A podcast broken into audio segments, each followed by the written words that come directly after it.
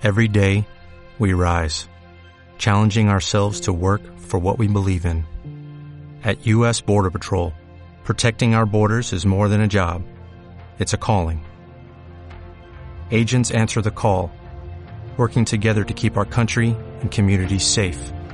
If you're ready for a new mission, join U.S. Border Patrol and go beyond. Learn more at cbp.gov/careers. Hola,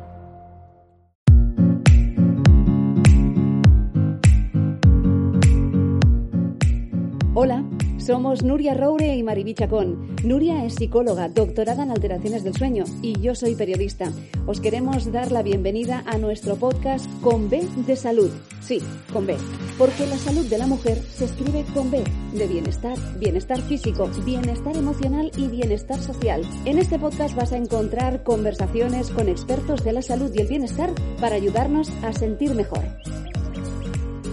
Con B de salud porque ya sabéis que el bienestar, bienestar de la mujer se escribe con B de bienestar. Y cuando hablamos de bienestar en una persona, tenemos que hablar en lo que es el global de la persona. Todo, de arriba abajo. Si nos duele una pierna, seguramente iremos al traumatólogo. Pero bien, si buscamos una cosa importante en nuestra vida, como es el sexo, ¿a quién vamos, Nuria? Vamos a un experto, ¿no? Una experta.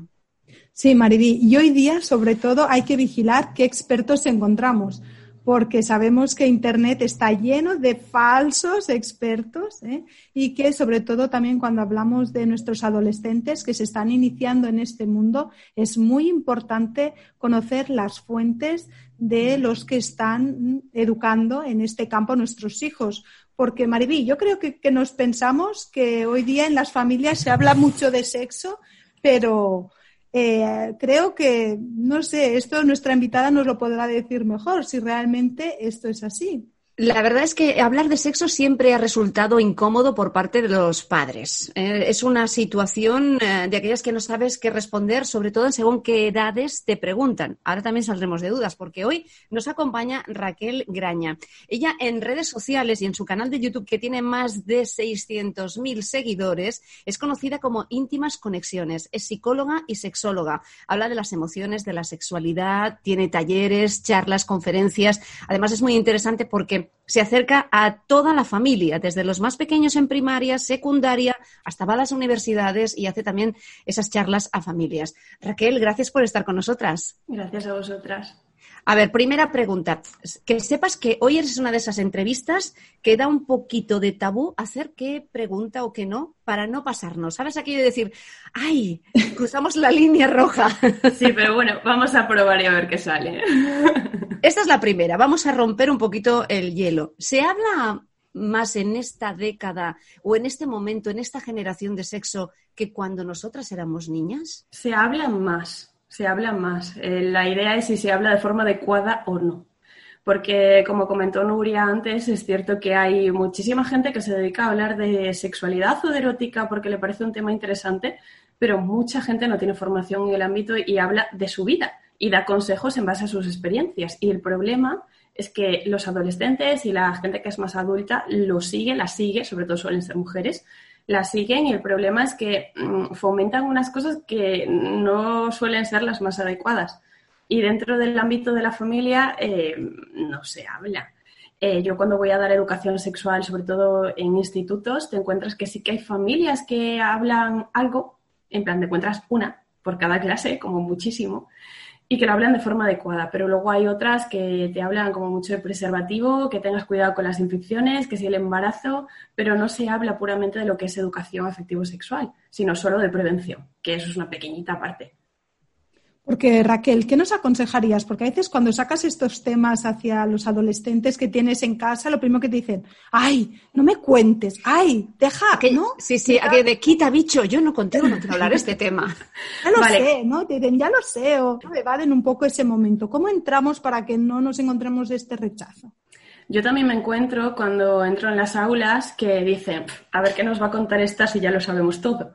Y yo digo, bueno, pues vamos a ver, vamos a ver si sabéis qué, es esto. Entonces, ¿qué sucede?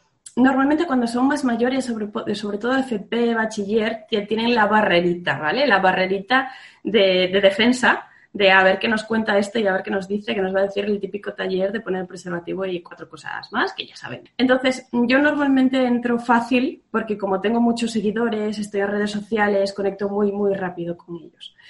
Eh, lo mejor para las familias es empezar a hablar desde primaria. ¿Por qué digo primaria? Porque hay que establecer una base cuando llegan a la adolescencia normalmente entran en lo que se llama la edad del pavo o la edad que están así todos un poco alterados. Entonces es, eh, no quiero saber nada de mis familias, yo ya soy adulto, no quiero que me cuenten nada. Entonces, por eso siempre digo que idealmente, en el mundo ideal, establecer las bases en primaria. ¿Cómo hacerlo? Empezar a hablar de cambios corporales, empezar a hablar de anatomía, empezar a hablar de higiene, empezar a hablar de autoestima, que la dejamos muy de lado y las damos por hecho y en el instituto está bastante destrozada. Em, establecer esa base ahí. De hecho, eh, yo cuando doy talleres, yo normalmente en primaria no saco tema de masturbación y me lo sacan ellos. ¿Vale? Ellos en quinto y sexto de primaria me hablan de la masturbación. Entonces, normalmente me hablan de ello las personas que tienen pene. Entonces, yo tengo que sacar, es importante que saque la eh, masturbación de quien tiene vulva es muy importante que la saque, aunque bueno, luego me vienen las familias y me dicen, oye, hablaste de... Yo no lo he sacado. Y si no, preguntan la clase. Si hablamos de igualdad, hay que empezar por la base, igual que, eh, ¿cómo se llama? Los aparatos reproductores, los aparatos genitales, y te dicen, eh, de todo menos vulva. Y pene lo sabe todo el mundo, vulva no lo sabe nadie. Entonces, establecer una base en primaria. Mm, ¿Qué sucede con las familias que ya tienen adolescentes? Cuando tienen adolescentes es un poco más complicado porque es un tema que no quieren tocar. Y que si es su madre o su padre es como, eh, no, por favor, no. Eh, yo recuerdo cuando era adolescente que a mí mi padre eh, me lo hizo en un viaje, en un viaje en un coche, con lo cual no podía saltar. Entonces es lo peor que te pueden hacer. Es una estrategia, tenerlos en un lugar cerrado. Yo creo que esto nos lo vamos a anotar, ¿eh? Nos lo vamos a anotar. Sí, sí, sí, sí. Entonces, cuando son adolescentes, entended que ellos quieren ser adultos y quieren ser tratados como adultos y que no son menos por tener menos años que nosotros. Eso es una cosa que nos cuesta mucho eh, gestionar. Yo cuando abrí el canal de YouTube, yo no quería abrirlo porque lo que había en YouTube era o gente muy choni o gente muy altiva, de yo soy superior a ti. Y yo quería establecer una igualdad porque ellos saben unas cosas que yo no sé. Todas las personas saben cosas distintas a nosotros y nadie es superior a nadie. Entonces, es importante intentar tratarlos desde un rol de que saben cosas y muchas veces más cosas que nosotros, sobre todo en tema de porno, ¿vale? Más que yo, seguro, y más que muchos adultos también. Yo creo que más de, lo que sabemos las tres aquí. Entonces, bueno, hacerlo, hacerlo despacito, hacerlo hablando primero de afecto, eh, de que las relaciones no son, eh, hoy encuentro con no sé quién, tengo relaciones con no sé quién no, sino que tiene que haber una base, tiene que haber comunicación, confianza y respeto, que son las tres bases dentro de una relación de pareja. Y luego tiene que ser consentido y consensuado previamente hablado. Y que si una persona presiona, yo esto lo cuento mucho, a mí me hacen caso, a las familias no lo tengo tan claro, pero yo no prohíbo, porque todo lo que sea prohibir a ellos les atrae, pero sí les digo, si alguien os presiona, si vuestra pareja os presiona para tener relaciones sexuales, eso es control, eso es manipulación y esa persona no es salir. ¿No? Porque a veces sí que es verdad que parece que ahora el rol ha cambiado un poco. Incluso dicen que son las chicas las que ya empiezan a tomar más iniciativa, este primer paso. ¿Realmente ves esto tú, Raquel, en las aulas, este cambio de roles? Te encuentras un poco de todo. Yo tengo chicos en consulta con 20 años con mucha ansiedad porque ellas les presionan para tener relaciones sexuales. Y se sienten presionados, sienten ansiedad, tienen problemas de erección. Hoy en día em, también se está diciendo y se está hablando, y hay estudios que, también a veces, eh, según en qué eh, circunstancias lo avalan, que eh, cada vez empiezan a tener relaciones sexuales antes nuestros adolescentes. Ahora, asústanos, ¿a qué edad tienen su primera relación? A ver, yo lo que me he encontrado, sí que hay estudios que dicen que hay niños que empiezan a los 10 años. Yo no me he encontrado eso. ¿Vale? Me encuentro poquitos, muy poquitos casos que empiecen en primero de la ESO, muy poquitos casos. Normalmente son de repetidores, de familias desestructuradas, de personas que, mm, adolescentes que a veces la familia no puede, quiere educarlos de una manera, pero el adolescente sale de otra, ¿vale? O sea, no, no podemos gestionarlo todo, hay variables. Y que igual es muy rebelde y por ser adulto ya intenta hacerlo, quiere hacerlo. En segundo de la ESO ya hay bastante gente, en tercero y un cuarto ya también Luego también tenemos la presión de grupo, de si uno lo ha hecho, el otro quiere, el otro que haces que eres muy lento, que haces que no sé cuánto. Pero luego también tenemos el otro polo. Yo tengo gente en consulta con 35, 40 y pico que está teniendo su primera relación sexual. Entonces yo, por ejemplo, cuando me preguntan, porque es una pregunta muy típica, ¿cuándo tener la primera vez? Eh, yo siempre digo con una persona con la que se sientan cómodos, que no les presione, que se sientan bien y a poder ser, idealmente yo lo digo, que tenga una edad similar. ¿Por qué una edad similar? Porque a nivel de conocimientos más o menos van a estar equilibrados y ella suele tender a irse con los mayores. Hablabas antes de la masturbación y, hablabas que en la clase generalmente se empieza a hablar de la masturbación masculina. Eh, la, no sé, la masturbación masculina empieza también físicamente antes, ¿sí? ¿Se masturban antes los niños que las niñas por una cuestión más física? Se masturban antes los niños porque algún primo, algún amigo, la serie que me da dolores de cabeza a la que se avecina, hablan de estos temas. Entonces ellos empiezan a descubrirlo de esa manera. sale de ahí, ¿vale? Es como que es como súper común. De hecho, hablamos del tema de la menstruación y lógicamente hablamos del semen, porque decimos, si se produce esto, lógicamente se produce lo otro. O sea, parece que una cosa sí, la otra no. De hecho, las familias siguen sin hablar de que empiezan a tener las primeras erecciones de forma involuntaria. Empiezan a tener poluciones nocturnas, empiezan a producir semen. ¿Por qué producen semen? Porque producen células reproductoras. Entonces, así como explicamos la menstruación, que no todas las familias a día de hoy la explican, eso aún nos queda como materia pendiente. No suelen ser muchas, pero sigue, sigue habiendo. Hay que explicar las dos partes. Y ellos empiezan antes en ese sentido de que les suelen hablar, les suelen decir, les suelen contar. Entonces empiezan a experimentar. Y a ellas nadie les dice nada. Entonces, hasta que llegan a redes sociales y demás, no se suele segundo de la ESO, por ahí. Claro, yo fíjate que tratando el tema que, trato de las alteraciones del sueño, lo que me veo en consulta son niños y niñas, adultos ya, casi preadolescentes, que todavía duermen con sus padres. Y, y, muchos de estos padres me preguntan, bueno, ¿y esto hasta cuándo? ¿no? Y entonces generalmente les digo, pues generalmente se suelen ir de la cama de los padres cuando empiezan ellos mismos a tocarse, tienen esa necesidad o empiezan a masturbarse y entonces es cuando ya requieren ese tiempo de intimidad. Generalmente lo vemos antes en los niños. Los niños se suelen ir antes de la cama de los padres que las niñas. Por eso también te hacía un poco la pregunta de, sobre qué edades más o menos vemos que los niños ya quieren ese tiempo de intimidad, en momento de acostarse. Los niños en quinto o sexto de primaria. Pero bueno, con respecto a lo de dormir, tú lo sabrás mejor que yo. Pero las familias también es importante que pongan límites, porque a veces es la mamá o el papá el que no quiere que se vaya. Claro. Por cierto, en tu, en tu canal tienes vídeos que, como yo decía al principio, eh, no son los vídeos habituales que muchas veces vemos de, expertos, eh, de personas expertas. Hablas de la masturbación femenina, hablas de la copa menstrual, hablas de cómo dar un beso. Y a mí esa me ha llamado muchísimo la atención. Y además se lo dije a Nuria, se lo estuve comentando a Nuria, porque hoy en día, debido a todo lo que nos está pasando con la pandemia, siempre me pregunto cómo van a relacionarse nuestros niños, nuestras niñas a partir de ahora, cómo van a tener su primer beso, cuando en teoría o por su, seguridad, tienen que estar con el grupo burbuja, tienen que estar con su mascarilla puesta. Entonces, ¿cómo lo ves tú como experta? En teoría, en teoría, tienen que mantener esa distancia y tienen que hacer esas cosas, pero cuando salen del aula no se suele hacer. Aparte, mm, lo que les pasa a los niños, a los adolescentes, no les pasa a todos, ¿eh? ¿vale? Porque yo tengo adolescentes en consulta con tema de ansiedad por el tema del COVID. Pero sí es cierto Mm, que siente como una especie de invulnerabilidad ante lo que está sucediendo, ¿vale? Como es algo irreal, es algo que a mí no me va a tocar, es algo externo. A no ser que les toque cerca o que tengan una persona de riesgo, no suelen tener tanta conciencia, pero bueno, también les pasa a los adultos. Así que, mm, bueno, más o menos mantienen, mantienen contacto, pero bueno, no tanto contacto como antes, lógicamente. Aparte, ahora es un poco extraño el contacto en tema de relaciones afectivas. Hablando de relaciones afectivas, ¿cómo son tus talleres? Mm, claro, tienes que diferenciarlo mucho. No es lo mismo estar en primaria, en secundaria y también en la universidad, que también estás dando talleres a universitarios. Son muy distintas porque en primaria, por ejemplo, trabajamos más gestión emocional. tema de emociones, tema de empatía, que a nivel eh, sociedad la empatía la tenemos bastante tocadilla, pensamos que somos empáticos cuando normalmente no lo somos.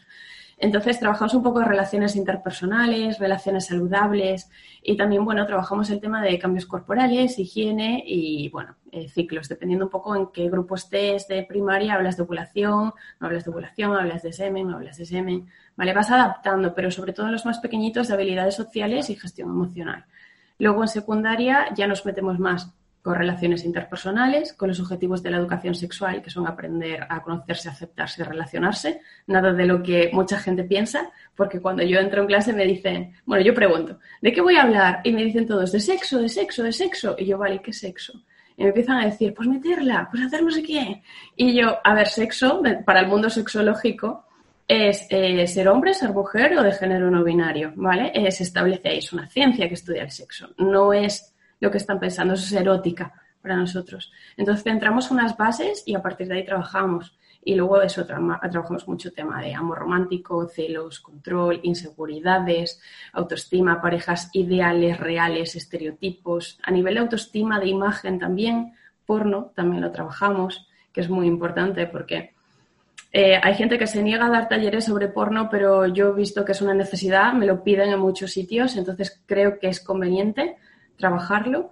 Y luego también, pues en función de las, eh, de las demandas. Hubo, por ejemplo, un centro que me solicitó hablar del sexting, hablar de eh, el contenido de imágenes un poco subiditas de tono, porque ahora las, sobre todo las chicas enseñan bastante en redes sociales, tienen muchos perfiles falsos en Instagram. Entonces, bueno, darles como un toque de atención en plan, saber, saber las consecuencias, saber un poquito qué hay más allá. ¿Y en universitarios? En universitarios normalmente es formación para ellos, para dedicarse a este ámbito. En plan, conceptos básicos, igualmente de lo que consiste la educación sexual, de cómo se pueden orientar a esto, de cómo les puede ayudar y también qué pueden hacer ellos, como por ejemplo en magisterio, qué pueden hacer ellos como profesores. Cuando hablas de, los talleres de porno, a mí me ha llamado mucho la atención. ¿Cómo los, eh, cómo los planteas y sobre todo, ya les dices que, que el porno mm, la mayoría de las veces no es real? ¿No es la vida real? Cuando empecé a dar el taller de porno, em, al principio les dejaba elegir, los ponía por grupos y les dejaba elegir, en plan, motivos por los que sí o motivos por los que no ver porno. Mi creencia era que iba a haber un poco de todo, pero se dio la casualidad de que todo el mundo decidía motivos por los que sí ver porno en todos los grupos. Entonces, como me estalló una neurona, dije, bueno, pues voy a meter las dos en los grupos. Me decís cinco motivos por los que sí y cinco motivos por los que no. Y curiosamente, a pesar de que decidan, al principio habían decidido eh, decir que sí, se dieron cuenta de que hay más motivos por los que no. Es cierto también que quien consume mucho porno no es consciente de las partes negativas. Eh, positivos, que acabo antes, ¿vale? Tema de deseo sexual, tema de excitación y tema de que aprendes posturas de penetración. Eh, yo les digo, olvidaros hacer sexo oral, olvidaros hacer masturbación, porque como hagáis, como con la mesa del DJ en el clítoris, podéis arrancárselo a alguien, os he cuidado con estas cosas. Entonces, claro, ellos se quedan como, ostras, es que entonces, ¿ahora qué hago con mi vida? ¿Sabes? no, sé qué hacer. Entonces, yo los derivo al canal de YouTube y les digo, mira, ese vídeo de masturbación femenina, lo mismo que yo hago con Lola, la vuelvo a títere con los dedos, puedes hacerlo con la lengua y ya está, y despacito y con cariño. Y preguntando, comunicación siempre. Y tema negativo, pues eso, que mm, hay que diferenciar entre fantasía y deseo. Deseo es una cosa que te excita, que quieres hacer en la vida real. Fantasía es una cosa que está en tu cabeza y que te excita y solo en la cabeza, porque lógicamente puede ser un delito, puede ser un maltrato, puede ser una violación. Y que hay muchas aberraciones y muchas cosas que están ahí porque a los adultos les excitan o lo que sean, pero que lógicamente no se pueden cometer que hay eh, mucho rol de dominación-sumisión, que a la mujer se la trata como objeto, hay mucho sexismo, provoca eyaculación precoz, aquí les da un jamacuco. Eh, entonces, bueno, que hay diferentes eh, factores porque también puede provocar adicción. Yo tengo chicos que les provoca adicción, que les cuesta mucho dejarlo, que igual se masturban al día tres, cuatro veces y no saben cómo dejar ni la masturbación ni el porno. Es como un ciclo vicioso porque al fin y al cabo, pues libera eh, serotonina, hormonas de felicidad, oxitocina y están encantados de la vida porque enganchan. Es una adicción más. Acabas de escribir un libro. Sí. Un libro que tiene un nombre que, además es eh, como un clic, me lo tienes que explicar, Sexón. Sí, eh, acabo de publicar un libro que se llama Sexón. ¿Os explico un poco el título? Claro. Vale, la idea del título, el Sexón, que luego nos dimos cuenta que a nivel de marketing la portada es un poco explosiva para la familia, pero bueno. el Sexón, la idea fue on de inicio, de iniciarse en la parte sexual, Hey guys, it is Ryan. I'm not sure if you know this about me, but I'm a bit of a fun fanatic when I can. I like to work, but I like fun too. It's a thing. And now the truth is out there. I can tell you about my favorite place to have fun. Chumba Casino. They have hundreds of social casino style games to choose from with new games released each week. You can play for free anytime, anywhere and each day brings a new chance to collect daily bonuses. So join me in the fun. Sign up now at ChumbaCasino.com. No purchase necessary. BGW. Void were prohibited by law. See terms and conditions. 18 plus. With Lucky Land slots, you can get lucky just about anywhere. Dearly beloved, we are gathered here today to... Has anyone seen the bride and groom? Sorry, sorry, we're here. We were getting lucky in the limo and we lost track of time. No, Lucky Land Casino. With cash prizes that add up quicker than a guest registry in that case, I pronounce you lucky. Play for free at LuckyLandSlots.com. Daily bonuses are waiting. No purchase necessary. Void where prohibited by law. 18 plus. Terms and conditions apply. See website for details. ¿Vale? Y eh, también la parte eh, online, de que están en el mundo online, entonces es importante eso también. ¿Vale? Y va conectada las dos, las dos versiones. El mundo online porque realmente ahora se dedican a ligar mucho por Instagram, por redes sociales, conectan mucho entre ellos y la otra parte porque on de encender, que empieza, que despierta, que tal. ¿Para quién está escrito este, este libro, Raquel? Desde primero de la ESO. Eh, yo, por ejemplo, las familias me lo preguntan mucho, ¿a qué edad comprarlo? ¿A qué edad tenerlo? Yo siempre recomiendo que la familia lo lea antes, Siempre, o sea, bueno, ya sabemos, eh, lo siento mucho, pero las mujeres son las que más leen, eh, las mamás son las que más leen, ¿vale? Es una realidad, no es que yo me lo saque de la manga. No tienes que sentirlo. Eso sí. Entonces, normalmente las mamás se lo leen y son las primeras en escribirme por redes sociales y darme las gracias, porque el libro trata muchísimas cosas. Es un libro escrito en narrativa, con diferentes personajes, con lo cual ellos conectan. Si no es con Alma, es con Eider, si no es con una persona, es con otra. Y por el medio, así como pinceladas, como quien no quiere la cosa, aparecen cuadritos con consejos. Entonces, como son tres, cuatro líneas, se las leen, se las leen así de pasada, porque la editora a mí me decía, bueno, Raquel, metemos al finalizar cada capítulo unas páginas, y yo no, porque no, no me lo leería ni yo, ellos menos.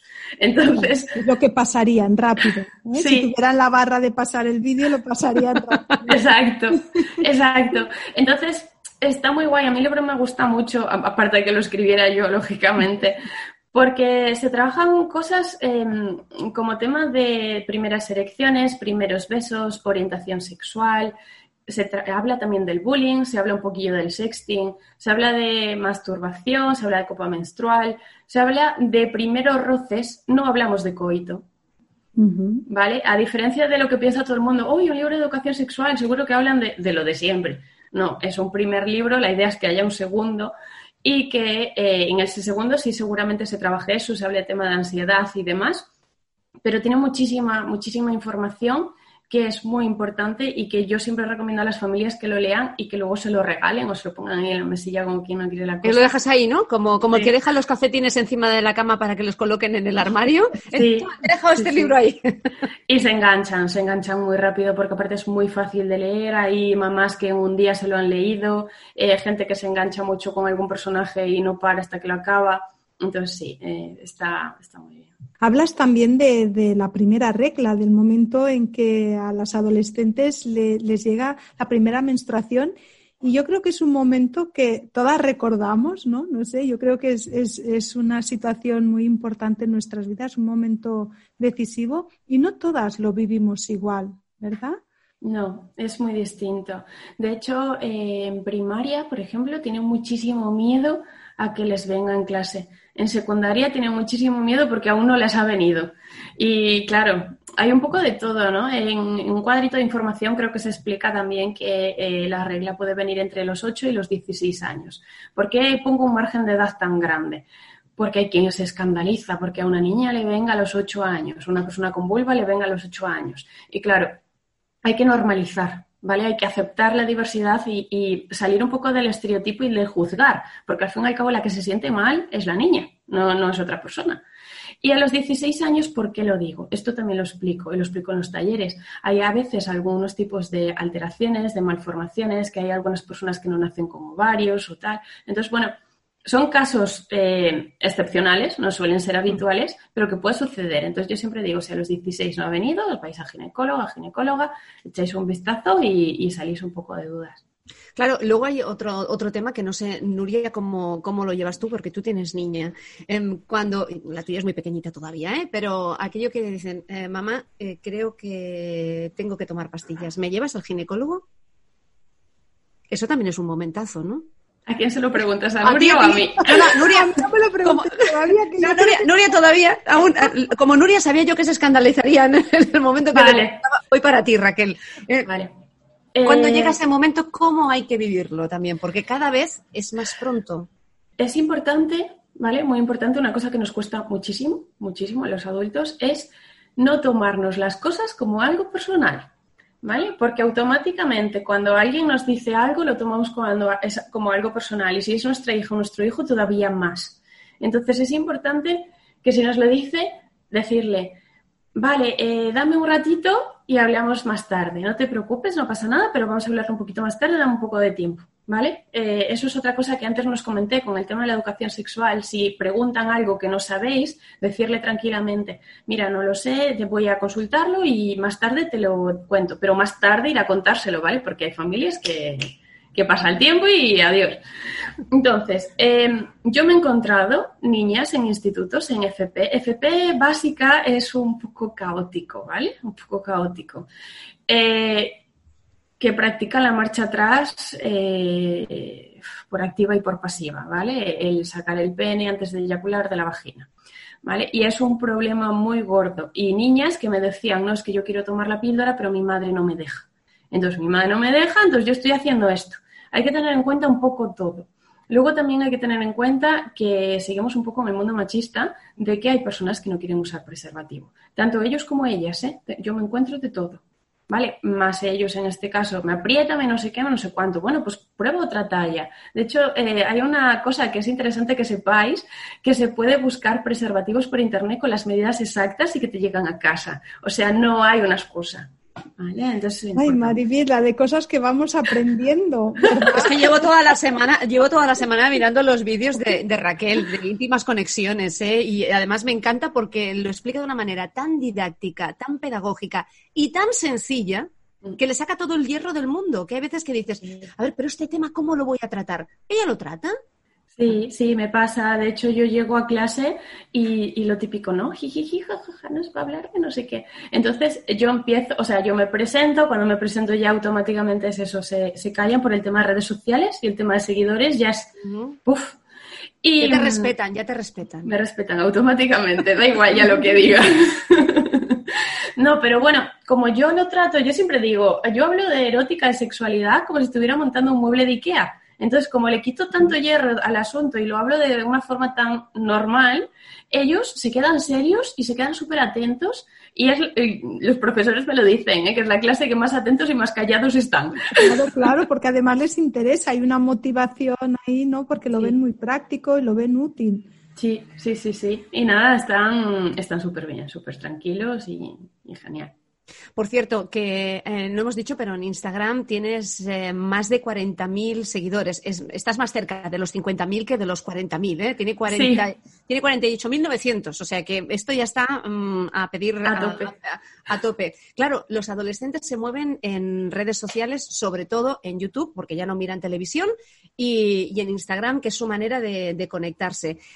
Se ponen en contacto contigo porque estamos hablando mucho de lo que es eh, temas eh, de cuando vas a las clases y que te respetan porque tienes muchísimos seguidores y además tu canal de YouTube en este caso es muy didáctico, pero directamente te envían mensajes directos, te preguntan. Una cosa es lo que nos preocupan a los adultos, pero ¿y a ellos? ¿Qué les preocupa? Eh, yo, por ejemplo, cuando voy a los institutos les digo, sí, tenéis, o sea, la última sesión que yo hago con ellos, yo doy tres talleres por aula. Me niego a ir a dar una charla porque no les vale de nada. De hecho, tres talleres ya quedan cortitos. Y la última sesión mm, yo les doy eh, papelitos en blanco para que me hagan preguntas de forma anónima. Y es curioso porque cuando ya son un poquito más mayores, por ejemplo, bachiller o así, se quieren quedar en los recreos conmigo y me cuentan sus vidas. Y ahí es cuando yo me entero de todo. ¿Vale? Pero bueno, tienen como recurso a mayores el mandarme un mensaje a través de Instagram, decirme, oye, soy tal del instituto de no sé dónde, que viniste no sé cuándo y quería preguntarte tal. Normalmente es tema de menstruación y tema de em, prevención y de sustos. ¿Vale? Porque también me he encontrado, esto sí me gustaría decirlo, ya que me imagino que habrá mucha mamá que os escuche, eh, yo tuve una niña que a mí esa niña me, me gustaba muchísimo porque era súper implicada en las clases, venía en los recreos, tenía muchos líos en su cabeza, también andaba, andaba con alguna persona que no debía andar, yo también lo digo, ¿vale? Cuando te enamoras de una persona que te está haciendo perradas que no, no es, yo lo digo, ¿vale? Pero no es mi decisión, dejarlo, es suya. No puedes imponer, por mucho que quieras. Ni mamá ni papá puedes imponer, pero triste, pero no, no, no, se puede cambiar las decisiones de lo que hagan, no estamos ahí. Eh, esta niña tuvo relaciones eh, sin protección y estaba súper asustada porque no le bajaba la regla. A ver, más o menos no, no iba a tener ningún problema por cuánto cuadraba. Y al final se lo contó a la madre. ¿Qué sucedió con la madre? Aquí entra en juego el ego de la madre, el ego de la niña y la madre estalló. La madre estalló contra ella. La madre se lo tomó, se lo llevó a lo personal. En vez de tener un poquito de empatía en ese momento con ella, que sé que es un momento muy difícil porque tu niña te ha dicho, oye, he tenido relaciones sin protección y por encima con el kinky del pueblo, ¿vale? Imaginaros la película. Entonces la madre, claro, estalló en ira, es que estás castigada para no sé qué, estás castigada para no sé cuánto, estás no sé qué, no sé cuánto. Y la niña ya tenía suficiente carga emocional para sentirse mal. Consejo, en estos casos, si alguien acude a ti para decirte esto, respira respira, no te lo tomes a lo personal, ya suficientemente mal lo ha pasado sola y por encima para afrontar la situación de contártelo. ¿Vale? Es importante. Respirar, dejar el ego, el ego, la mente, ¿vale? La ira, todo esto a un lado, respirar y decirle, vale, tranquila, darle un abrazo. Si tú necesitas ir a dar un paseo, vete a dar un paseo y luego habla con ella tranquilamente, ¿vale? Pero no montéis en cólera, lógicamente pone prevención. ¿Vale? O sea, poner prevención. Esta persona no es buena, aléjate de esta persona, es lógico que, se haga, que ella también evalúe qué, cosas positivas tiene esa relación, qué cosas negativas tiene esa relación, que sea objetiva, porque a veces nos enamoramos, disparan las hormonas no vemos nada, ni adultos, ni niños, ni nadie. Bueno, ya sabes aquello que dicen, que el amor es ciego, los vecinos no. sí, es cierto, es cierto. Entonces, bueno, que, que hay que ser empáticos. Son situaciones muy difíciles, son situaciones muy duras, porque emocionalmente duele y sobre todo porque es vuestra hija, entonces es más doloroso, pero es importante, importante alejarse un poquillo y tratarla con cariño. Y otra cosilla, el tema de gestión emocional. Permitid que lloren, dejar que lloren, decirles si necesitan una infusión, si necesitan algo, pero no decirle no llores. Eso es invalidar emociones y lo hacemos demasiado. Y no. Claro, a veces nos, nos, emperramos un poco en que queremos nosotros hablar con nuestros hijos. Yo creo que más que hablar, sobre todo en estos temas ¿no? de relación, de sexo, es escuchar, ¿no? es acompañar. a veces tienen más ellos que decir hacia nosotros que no nosotros hacia ellos. A veces con el preguntar y el querer saber y el querer explicar estamos evitando que sean ellos los que se acerquen a nosotros, nos hablen, nos cuenten ¿no? y se abran. A veces al final es mejor hablar no tanto de sexo, sino lo que es una relación, lo que es un, compromiso, evitar el control, porque yo creo que uno de, los, uno de los retos que también tienen los adolescentes hoy día es el tema del control con las redes sociales entre las parejas, ¿no? Porque mm, sí que se ve que, las violencias de, de pareja, las violencias de género pues empiezan y sobre todo ahora a edades muy tempranas con esta dominación, este control de por qué no me has contestado, por qué me has dejado en visto, estabas conectada a tal hora con quien hablabas, este control extremo. Control extremo hasta, hasta decir, si no me das tus contraseñas es que no me quieres. Sí, sí que pasa. Sí que pasa. Pasa... En tema de, control de redes sociales, en tema de contraseña del móvil, en tema de envío de desnudos o de fotografías con alto contenido erótico, Yo, por ejemplo, en los talleres lo que explico y las familias lo que deberían explicar es que es importante tener un espacio individual y un espacio de pareja, ¿vale? El espacio individual eh, hay que cuidarlo porque muchas veces empezamos una relación y nos fusionamos. Nos fusionamos. El novio va para un lado, el novio va para el otro, la novia va para un lado, el novio... van todos para un lado, ¿no?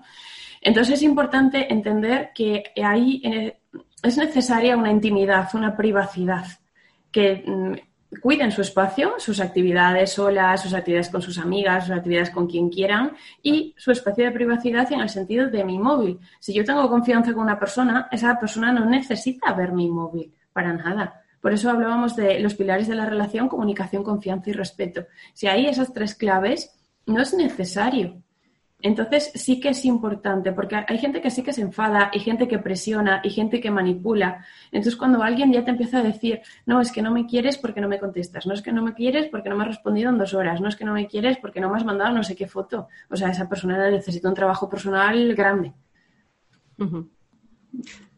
Nos has dejado sin palabras. es que Realmente es así. Lo que pasa es que muchas veces nuestros adolescentes, sin querer, siguen unos modelos que, no existen. Amor romántico. Y, la, vida real es otra. Y las realidades familiares hoy en día no tienen nada que ver la que hemos vivido nosotras. Yo recuerdo cuando era muy chiquitita eh, que en mi clase solamente había un niño que tenía los padres divorciados. Y teníamos hasta esa sensación de, ay, pobrecito, claro, es que yo ya tengo una edad, ¿eh, Raquel? Sí, sí, Mariby, tú vas hablando de nuestra generación. yo soy mayor que vosotras, yo soy mayor que vosotras. Pero, pero, pero es así, cuando ahora, hoy en día, no tiene absoluta nada, absolutamente nada que ver la realidad social que estamos viviendo con la de los años 80 o los años 90, ¿no? es otra realidad.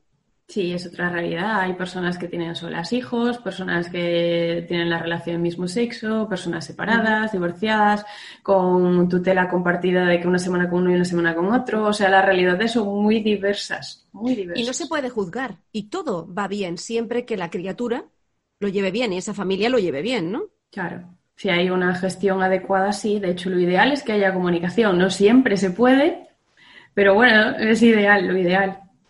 Bueno, hemos hablado de tu libro, hemos hablado de las redes sociales. A mí me gustaría que nos explicaras por qué decidiste especializarte en sexología. Vale, eh, yo decidí especializarme en sexología porque, bueno, cuando yo empecé la carrera de psicología ya tenía como el rum rum de la sexología, pero en Galicia no lo había.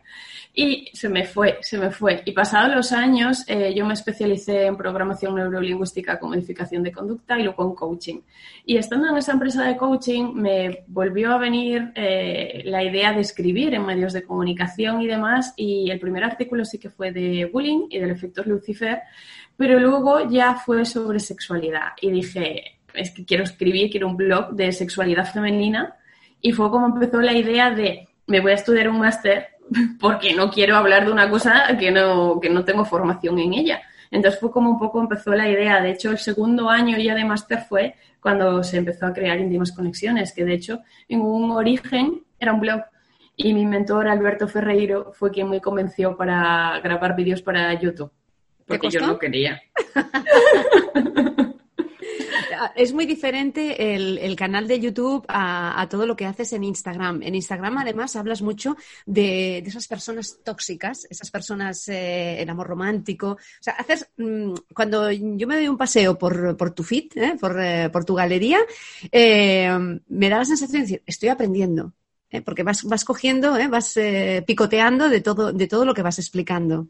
Me alegro, me alegro mucho. El Instagram es un poco de relaciones saludables. Es más enfocado porque YouTube ya se quedó como parte sexual, parte erótica, eh, es lo que solicita al público, entonces es lo que se queda.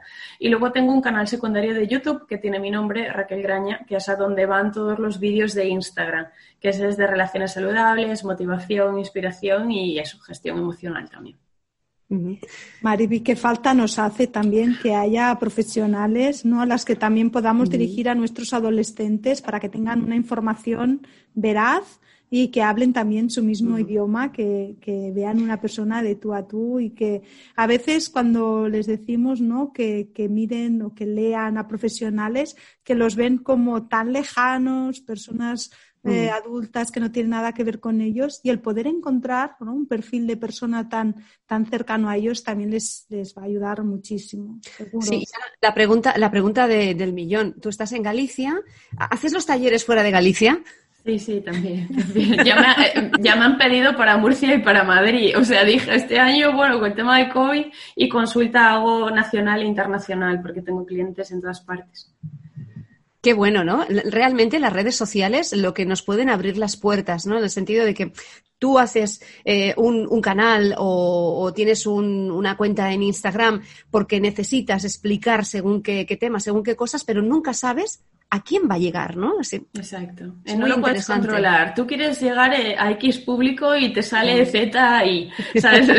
no lo controlas nunca. Ni edades, ni lugar, nada, nada. Puedes tener un público objetivo, pero no... ¿Has podido hacer la presentación del libro como Dios manda? ¿O, ¿O lo haciendo como has podido?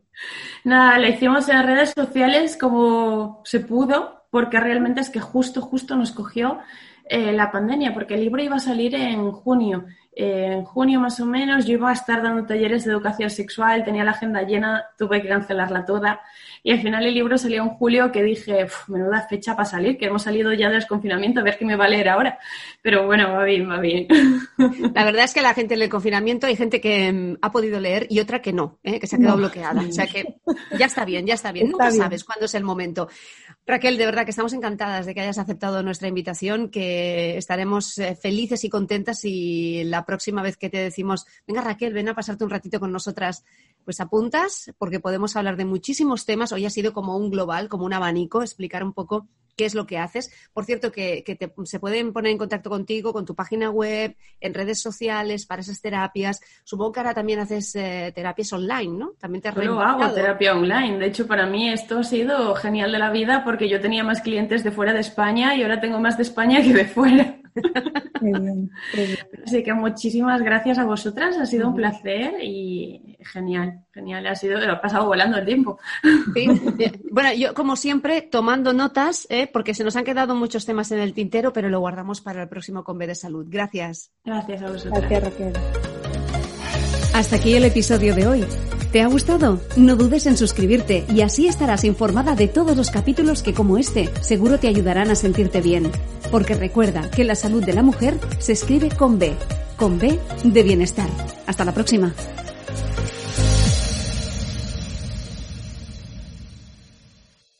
Hello, it is Ryan, and we could all use an extra bright spot in our day, couldn't we? Just to make up for things like sitting in traffic, doing the dishes, counting your steps, you know, all the mundane stuff. That is why I'm such a big fan of Chumba Casino. Chumba Casino has all your favorite social casino style games that you can play for free anytime, anywhere with daily bonuses. That should brighten your day a little.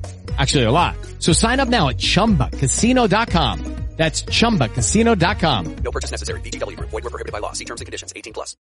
O'Reilly Auto Parts puede ayudarte a encontrar un taller mecánico cerca de ti. Para más información, llama a tu tienda O'Reilly Auto Parts o visita o'ReillyAuto.com. Oh, oh, oh,